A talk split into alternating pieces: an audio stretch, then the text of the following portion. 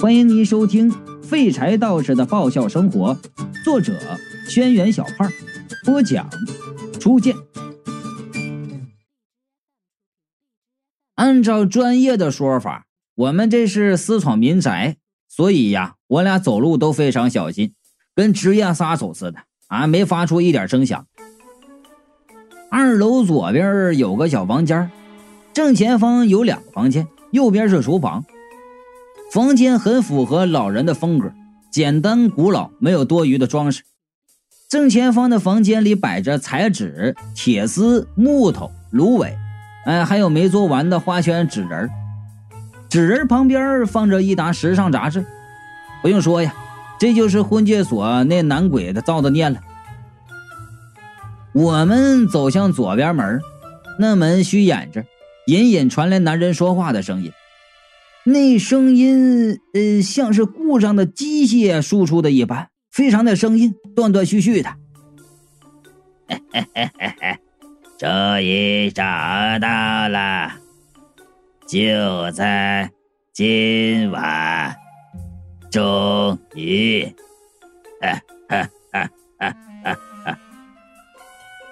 在他们说话的时候，一直传来有规律的啪啪啪的声音。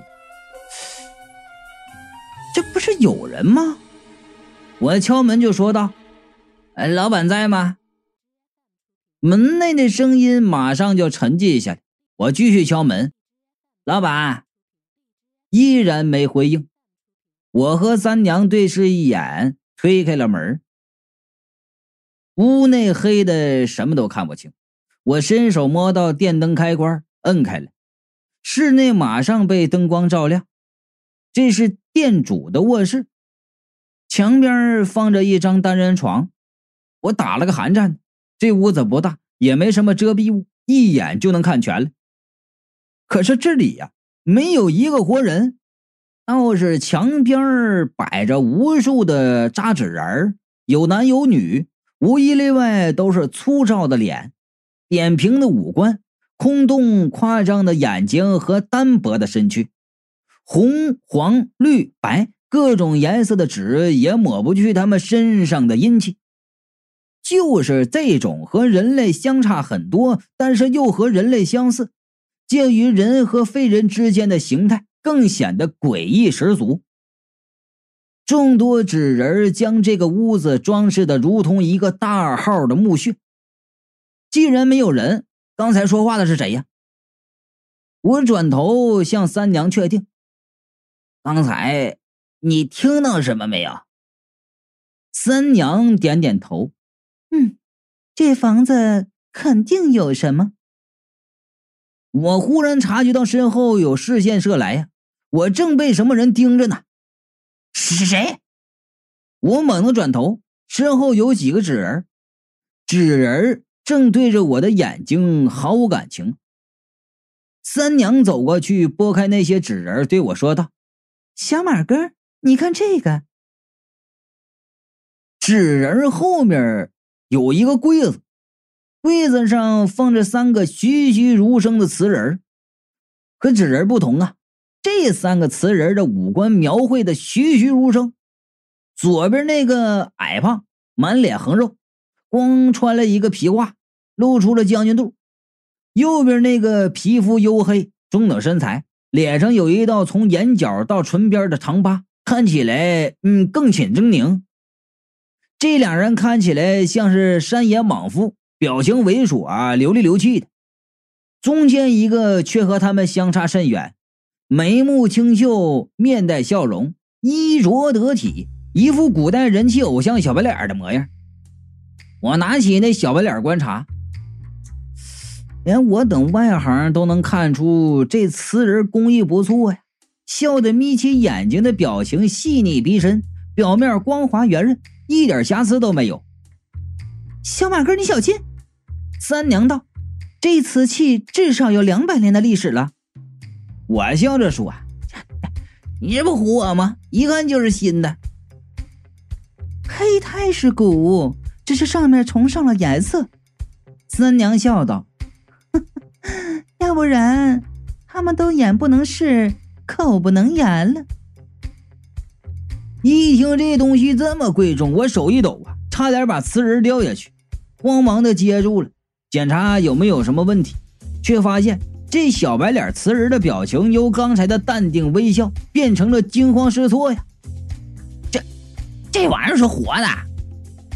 我惊的手一松啊，这回瓷人彻底掉下去了，眼看着就要掉在地上粉身碎骨，旁边的纸人忽然倒了，瓷人又掉在纸人上，毫发无伤。与此同时，白炽灯的灯管剧烈的闪烁起，变压器发出巨大的嗡嗡声。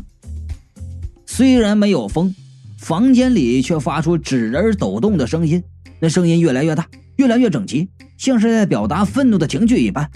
我的视线停留在那个吊在纸人上面的小白脸瓷人身上，一瞬间，我似乎看到那里趴着一个几乎透明的男人，正扭过头，狠狠地看向我。啪的一声，白炽灯灭了。在灯灭的那一秒，我看到柜子上两个瓷人飘了起来，冲我们飞来。有脏东西附在瓷人上。我靠着最后看到瓷人的轨迹，使出天山无影手，胡乱抓了把，竟然一手抓住了一个瓷人。我刚松了一口气呀，忽然觉得握着瓷人的是两只手，一股寒气袭遍全身。当道士这么久了，我对神鬼这些东西也有大概的一些概念。马上明白这两个附在瓷人身上的鬼想把阴气渡到我身上，我马上扔掉这两个瓷人。谁知道那两个瓷人粘在手上竟然甩不掉了，我的两个胳膊马上就要冻僵了。房间里又响起了纸人抖动和木屑敲击的声音。我挡在三娘前面说：“三娘，你别怕，有我在呢。”雷迪嘎嘎躲到三娘身后，然后说道：“哎，三娘，你别怕，有玛丽树在。”我一边甩手一边转头问雷迪嘎嘎：“哎，你不在下面守门呢吗？”雷迪嘎嘎理直气壮的答道：“哎，天黑我害怕。我还真没见过比你胆大的。你不如直说你想上来凑热闹得了呗。”我继续甩着手就问他：“哎，你看见云美没？”哎，没看见。雷迪嘎嘎好奇的看着我抖动的手。哎，你手里拿着什么？我也要玩。我早就对雷迪嘎嘎惊人的势力见怪不怪了，这会儿又正被阴气冻得浑身哆嗦。要不是画皮的身体比人类强，我早就死在当场了。听到他这话，没好气的说。哎，你不是能偷吗？你偷过去，我就给你玩。话音未落，我手上一轻，雷迪嘎嘎站在我面前，一手抓了一个瓷人，叫道：“哎呀，哎，怎么这么冷啊？这啥呀？”这家伙竟然真就把瓷人偷过去了。雷迪嘎嘎想了一会儿，傻笑说道：“哎哎哎，我知道了。”呃，凉的是冰淇淋，然后伸着舌头舔了那两个瓷人，瓷人上附着两个魂魄呀，当即就被恶心的现出了原形。瓷人上浮现出了白色薄雾一般的鬼影。哎，不甜！雷迪嘎嘎打了个哆嗦，捂着脸说：“哎哎，冷。”我就说了，哎，那些鬼耍阴招啊，当真当然冷了。雷迪咔咔歪着头想了想，然后想到了什么，一般就叫道：“哎，对了，跑一跑就热了。”接着，雷迪嘎嘎用手臂画着圆圈，把手甩得跟风火轮一样，嘴里嗷嗷嗷的叫着，在屋子里疯狂的跑。就听到那纸人被他撞倒，踩得嘎吱作响啊！他热没热起来我不知道，但是我知道附在瓷人身上的两个鬼肯定不好受。这强度就跟连做了十几分钟加快五倍的翻天覆地大转轮一样，没人啊不不不是没鬼受得了啊！小马哥，三娘笑着问我：“你不制止他吗？”他俩鬼被甩的三魂七魄都要散了啊！快要被甩出去，魂魄像萤火虫一样围绕在瓷人身边。哎，上天有好生之德。我叹了口气，双手围成了一个喇叭，朝雷迪嘎嘎就喊：“但是他们已经死了，就不算生这个范畴了。嘎嘎，反正他们先袭击我们，别跟哥客气，甩死他！”那鬼被甩的连灯啊都控制不了了，啊！变压器嗡嗡的响了一阵，灯啪的一声又亮了起来。哎，好了，不冷了。这雷迪嘎嘎呢，满头大汗的停下来。那两个鬼原本惨白的脸上都甩出了红润的血色了，看见看见就像个活人一样，可见受了多重的伤啊！活该！我就说了，好好做个瓷人多挨上，非得过来阴我们，这不是自找罪受吗？三娘用扇子捂着嘴，呵呵的笑。所以呀，刚才三娘说话啊，那也是没真想给他俩求情。换句话说，目前我们这站着两个人一个妖，其实没一个善茬。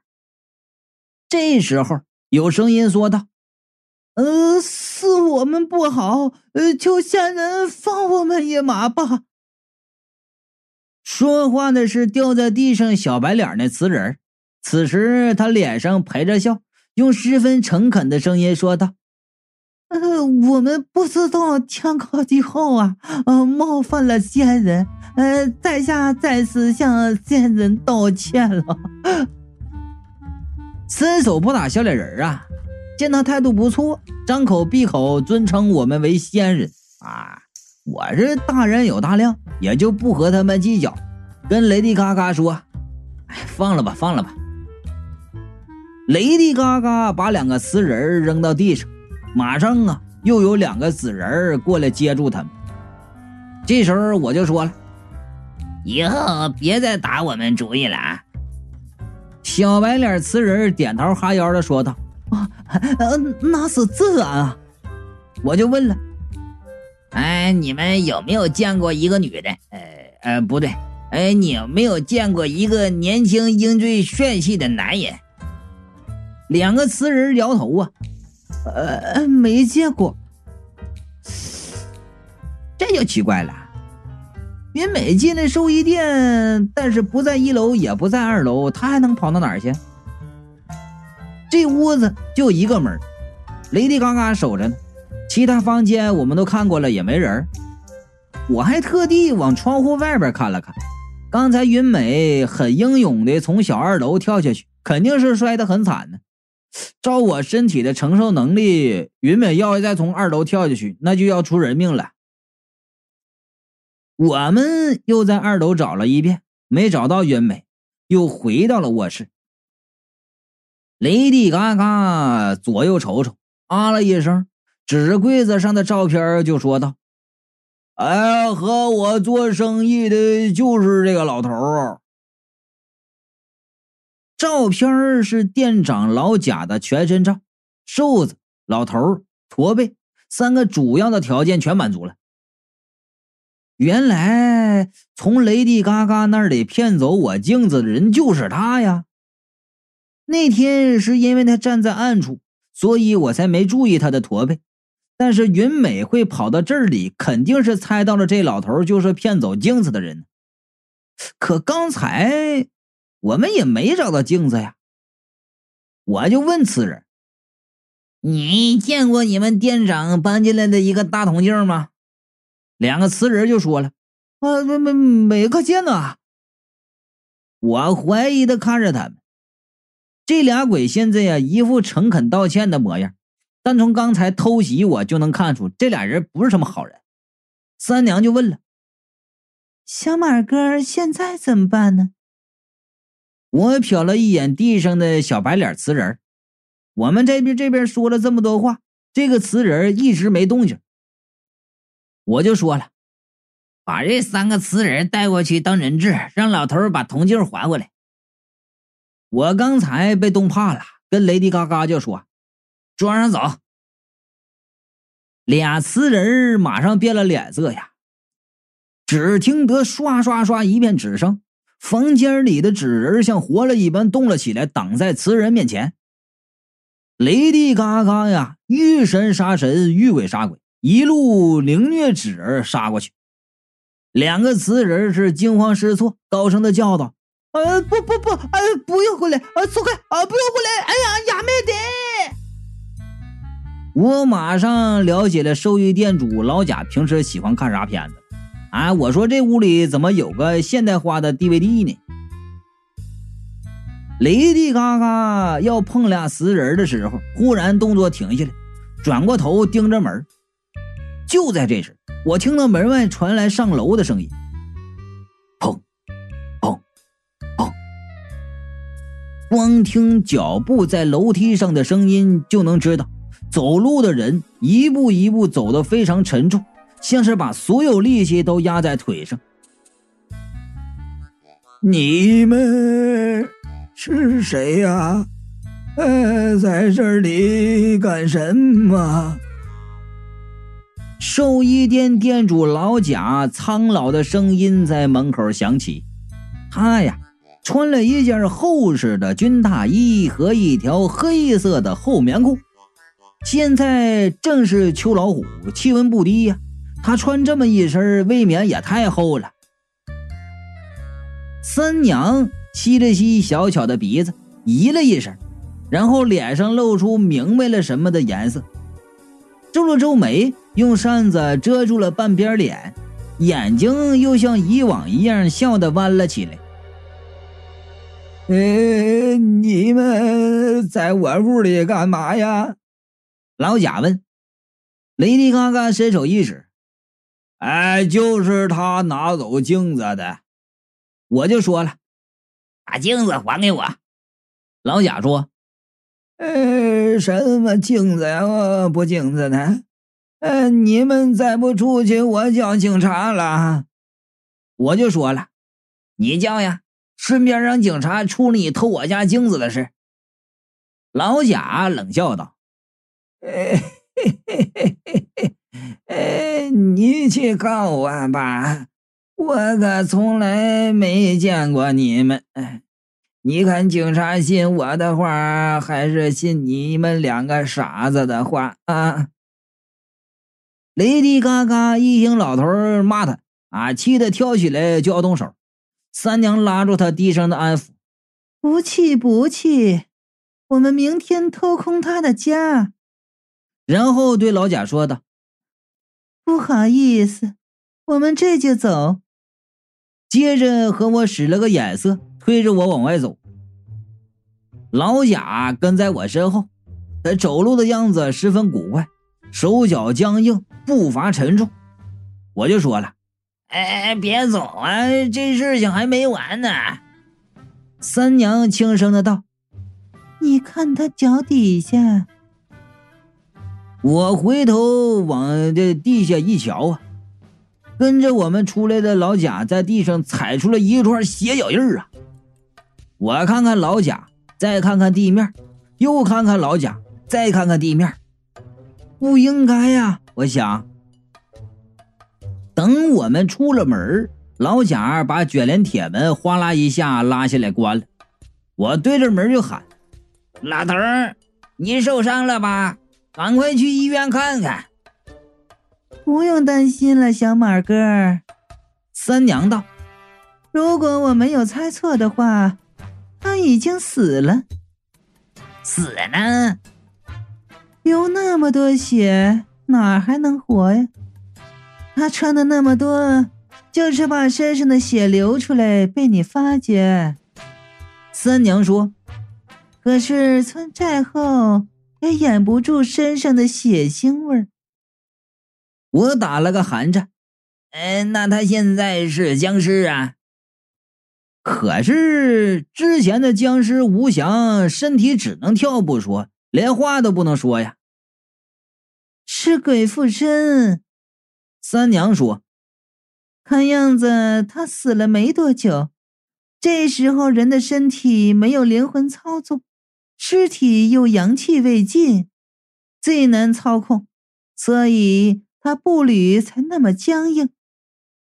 他呀，娇声抱怨道：“哼，一张丧气的丑脸，真是吓死人。说是这么说呀，三娘脸上可没有一点害怕的样子。我就问：“哎，你和他打，谁能赢啊？”三娘疑惑的眨了眨眼睛：“为什么要和他打呀？我最讨厌打架了。”我就问：“哎，那云美和英子怎么办呢？”三娘弯起嘴角，半真半假的娇嗔道：“小马哥啊。”你总是在我面前云美云美的，就不怕我生气吗？我一时语塞呀，哎，心中又是甜又是高兴的说：“哎，他是我们的同伴，我们总不能丢下他呀。更何况我身体还在他那儿呢，啊，我得取回来呀。”